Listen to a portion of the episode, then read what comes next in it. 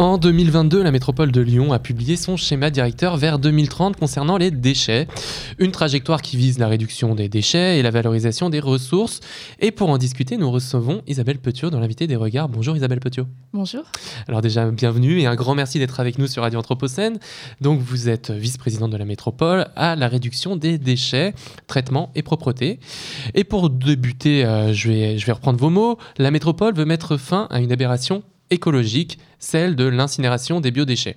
Fini donc les épluchures de courgettes et autres pots de bananes dans la poubelle euh, des déchets ménagers, il faudra à partir du mois de janvier aller les déposer dans un bac à compost.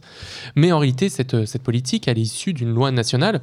On se demandait donc si vous euh, ne faisiez qu'appliquer les directives nationales, donc, ou si la question du compostage était une politique qui était initialement portée par la métropole de Lyon, et si, si tel était le cas, pardon, en quoi sa mise en application est plus ambitieuse que ce qui est prévu par la loi? Euh, oui, alors euh, on va peut-être revenir sur ce que dit la loi. La loi, précisément, elle demande aux collectivités de mettre une solution à disposition euh, pour que les habitants puissent faire le tri à la source. À la métropole de Lyon, on, a, été précurseur, et je parle de ça même avant le mandat pour lequel on m'a confié la réduction des déchets. le, compostage a été poussé depuis plus de dix ans à la métropole de Lyon, donc compostage de proximité, en quartier, pied d'immeuble, école. Euh, donc ça, c'est une politique qui euh, était euh, menée en arrivant du coup en début de mandat en, 2021. On a, on a particulièrement développer cette politique. Alors oui, ça répondait à l'échéance réglementaire. Néanmoins, euh, on sait à l'heure actuelle qu'on n'a que 20% des collectivités qui se sont réellement attaquées au problème. Et en l'occurrence, quand nous, on a commencé à le faire en 2021 en, déployant les bornes à compost sur le 7e arrondissement, euh, on était une des premières euh, grandes collectivités à le faire à cette échelle, puisqu'on touchait 82 000 habitants. et puis à le faire de la manière dont on l'a fait, c'était des points d'apport volontaires accessibles à tous en permanence et sans contrôle d'accès. Et pour une grande ville, c'était clairement un pari. Euh, et on a été beaucoup regardé au niveau national, notamment par les autres collectivités qui, euh, dorénavant, euh, peuvent s'inspirer de l'exemple lyonnais et déploient aussi ce même type de point d'apport volontaire. il faut peut-être redire la différence à un point d'apport volontaire, donc les fameuses bornes à compost dont je parle, ce sont des bornes qui sont collectées. Euh, donc le compost se fait euh, ailleurs sur une plateforme de compostage, alors que euh, le compostage de proximité dont je parlais au, tout début lorsqu'on m'avait posé la question, c'est vraiment un process qui se fait in situ, où du coup on fait maturer la matière sur place et l'idée c'est de la réutiliser à proximité dans son jardin ou, ou dans sa copro. Enfin voilà, espace vert. Bon, on reviendra peut-être juste après sur tous les détails techniques du compost parce que on adore ça, c'est alléchant là, il est pas très, pas très, c'est pas loin de l'heure de l'apéro, donc ça nous met en, appétit. Mais alors déjà, vous le disiez, euh, la question du compost, c'était une politique qui était déjà menée dans le précédent mandat, donc. Oui, oui, tout à fait. Et donc vous avez repris, vous avez porté dans votre programme. Euh, pour, euh, pour la métropole, le programme écologiste que vous avez voulu intensifier. Oui, alors l'idée c'était de multiplier par trois les sites de compostage partagés. Donc on était à un peu moins de 400 sites et là on, approche les, les, 1000 sites. Euh, donc on, a un, bon rythme de, croisière. Après la question se pose, euh, il va sûrement y avoir un petit ralentissement de ces sites puisqu'il euh, y a l'arrivée des bornes à compost qui crée une petite concurrence. Enfin, j'aime pas l'appeler comme mhm. ça, mais c'est quand même le cas. Et donc, euh, mais on laisse quand même le choix et le compostage de proximité a tout son atout et, et on le pousse parce que euh, sur euh, une copro qui a des espaces verts, on peut réutiliser les, les, végétaux, le broyat et, et, du coup en profiter pour faire du compost et amender les terres en proximité. Donc ça a du sens, donc on tient quand même à le pousser. Mhm. Je sais plus. non, je, je me rappelle plus non plus, mais on peut, on peut, on peut enchaîner sur la question justement des, techniques que vous avez commencé à aborder. Donc vous avez choisi une technique particulière de compostage, pourquoi pas une autre, par exemple le lombricompostage ou, ou les façons dont... Pourquoi cette technique-là en particulier euh, pouvez nous le rappeler aussi. Pour, euh, pour le traitement des déchets alimentaires via les bornes de mhm. compost, c'est ça euh, Oui, effectivement. l'idée, c'est de les amener en plateforme de compostage. Euh, alors, pourquoi ne pas avoir choisi du lombricompostage? En fait, le lombricompostage, c'est une manière de composter, c'est un peu technique, qui se fait à plus petite échelle. le modèle qu'on connaît actuellement, mais qui pourrait être amené à évoluer, c'est plutôt un modèle de petit site.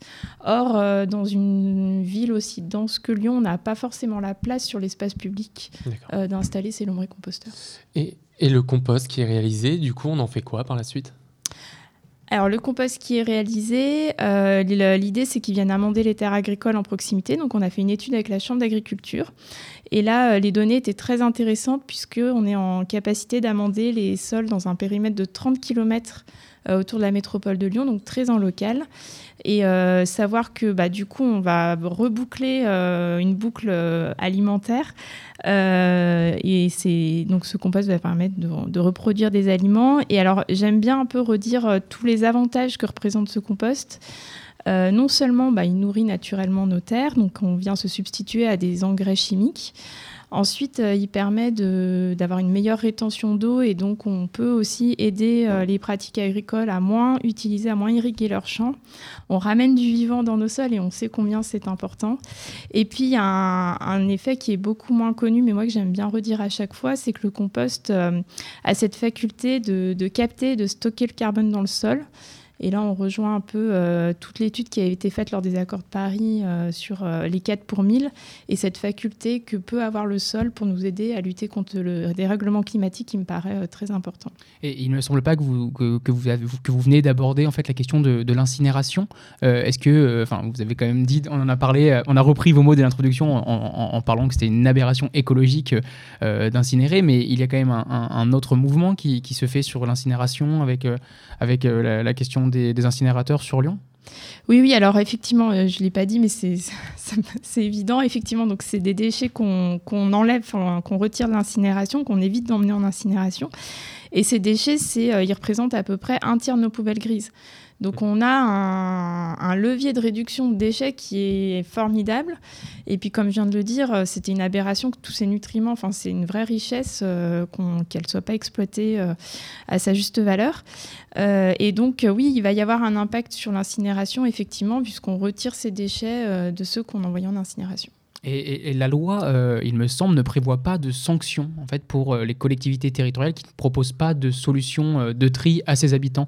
Alors comment est-ce que vous, vous, vous percevez ça D'ailleurs, vous avez cité un, un chiffre, c'est 20% des collectivités territoriales qui, qui le font ou qui ne le font pas?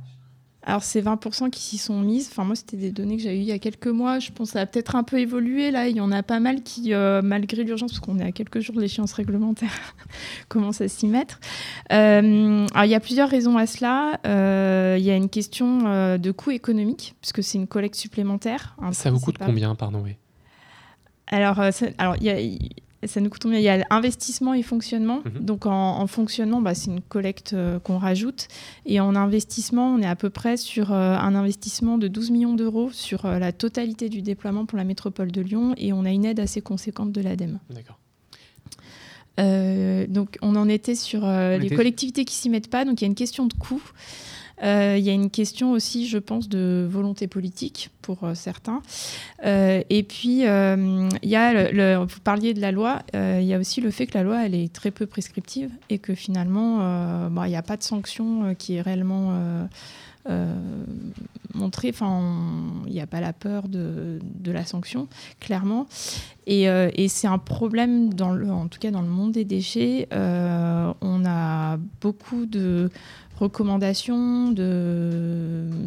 après des lois qui encadrent plus ou moins, elles sont là, on sait, euh, on sait un peu euh, l'horizon vers lequel on doit aller, mais néanmoins on est très peu accompagné. Financièrement notamment, enfin je parle des collectivités, euh, et on fait face à des injonctions paradoxales, c'est qu'on euh, ne touche pas à la consommation ou aux producteurs de déchets concrètement, et nous on va nous demander de, de, les gérer, enfin d'en avoir moins, mais c'est pas possible, enfin il y a un moment donné, il faut s'attaquer à la source du problème. Et donc comment est-ce qu'on s'attaque à la source du problème à la métropole de Lyon? Bah alors, euh, en, je pense que déjà le fait d'être modeste sur euh, ce que peut faire une politique déchet, une politique déchet, elle peut faire beaucoup, mais elle va pas pouvoir euh, freiner la consommation ou changer la consommation. Et donc euh, la question des suremballages, la question de, enfin, de la consommation, la surconsommation. enfin moi, clairement, je, je suis impuissante. donc là-dessus, il faut quelque part qu'on élargisse un peu le prisme. par contre, ce que je peux faire moi, c'est d'aider à conscientiser la population et euh, de rendre visibles ces déchets qu'on a voulu pendant très longtemps cacher, parce que pendant longtemps, on n'a jamais eu de vraie politique concernant les déchets, ce qu'on a fait, c'était de la gestion. Et on le faisait, on les invisibilisait, on demande aux éboueurs de passer très tôt le matin, de ne pas faire de bruit. les locaux poubelles, on les voit pas. Les poubelles, en manière générale, dans la ville, on les cache, en fait, nos déchets, on cherche à les cacher, voire même à les esthétiser. Et ça invisibilise ce problème de société. Mmh. Et donc, euh, ça fait partie de ces axes que moi j'ai souhaité mener, c'est qu'on les re-rende visibles, qu'on soit fier de porter cette politique. Et euh, d'où notamment le fait que ces bornes à compost soient sur l'espace public. Ça participe aussi à cette sensibilisation et à cette conscientisation mmh. euh, de ce qu'est un déchet.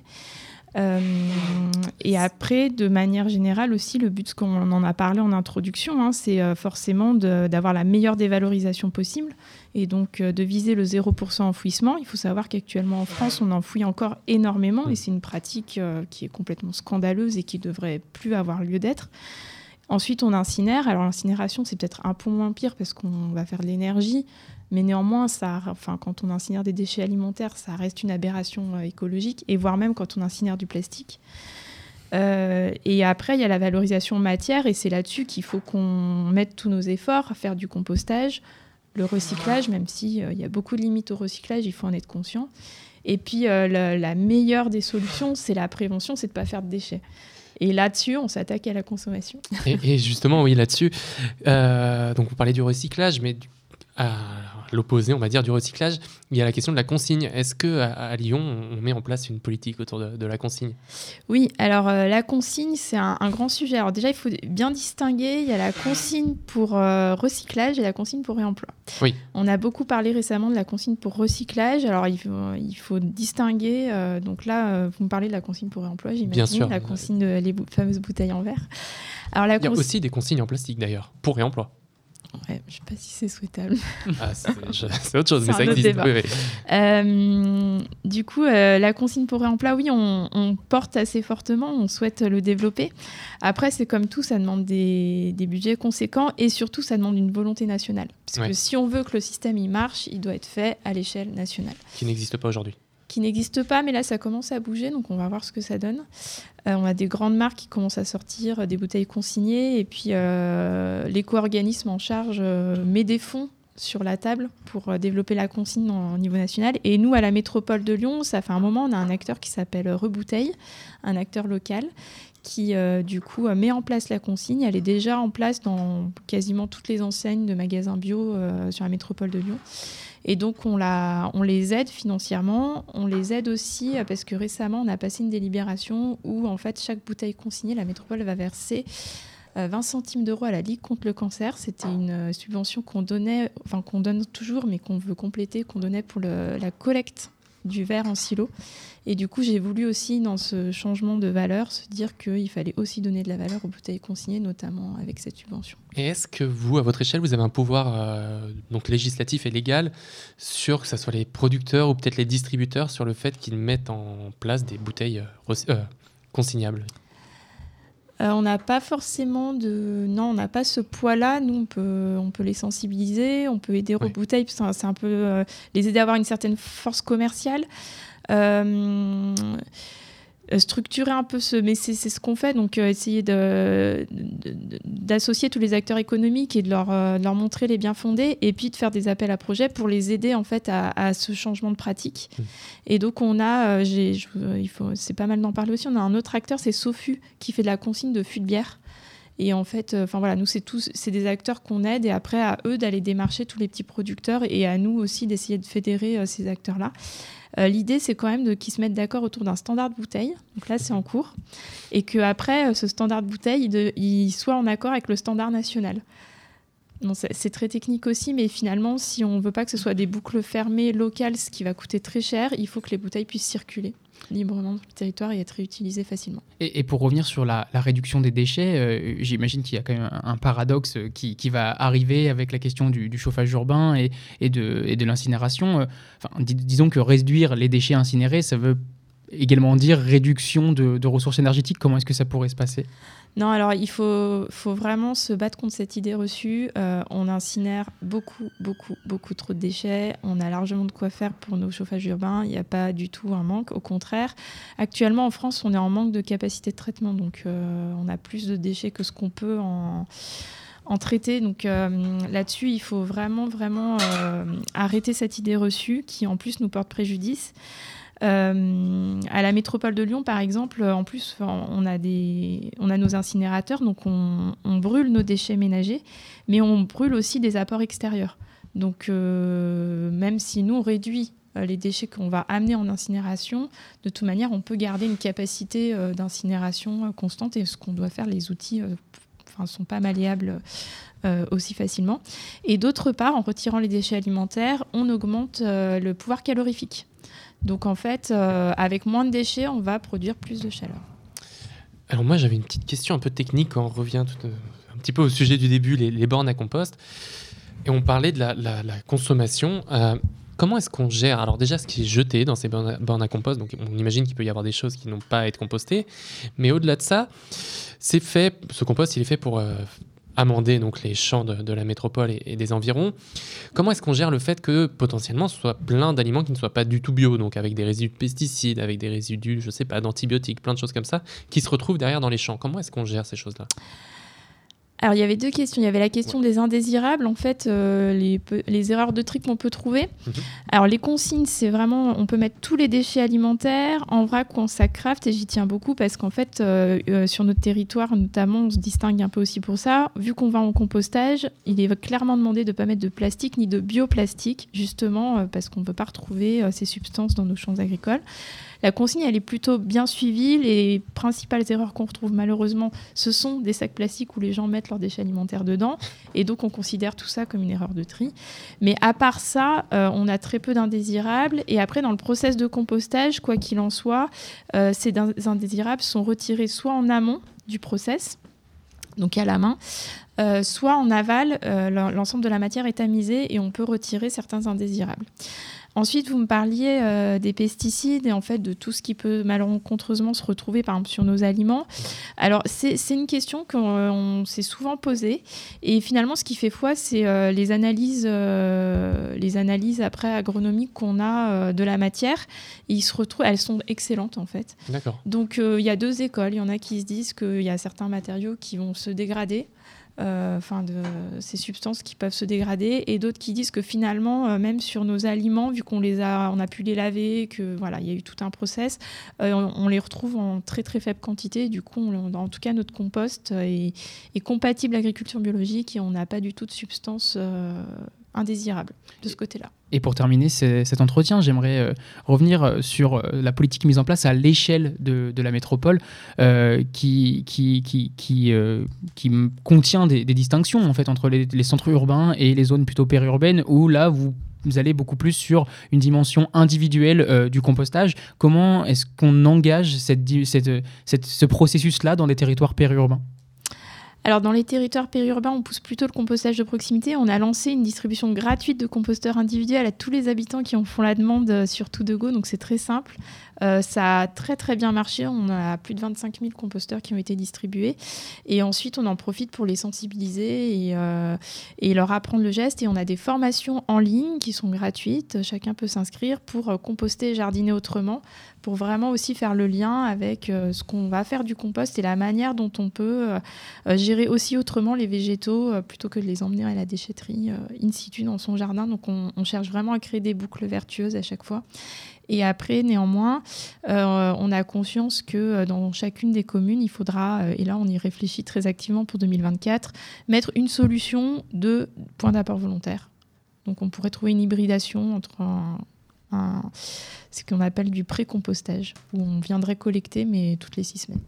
Merci beaucoup Isabelle Petiot. Donc je rappelle que vous êtes, euh, vice-présidente à la métropole à la réduction euh, des déchets, des euh, traitements et propreté. Pardon.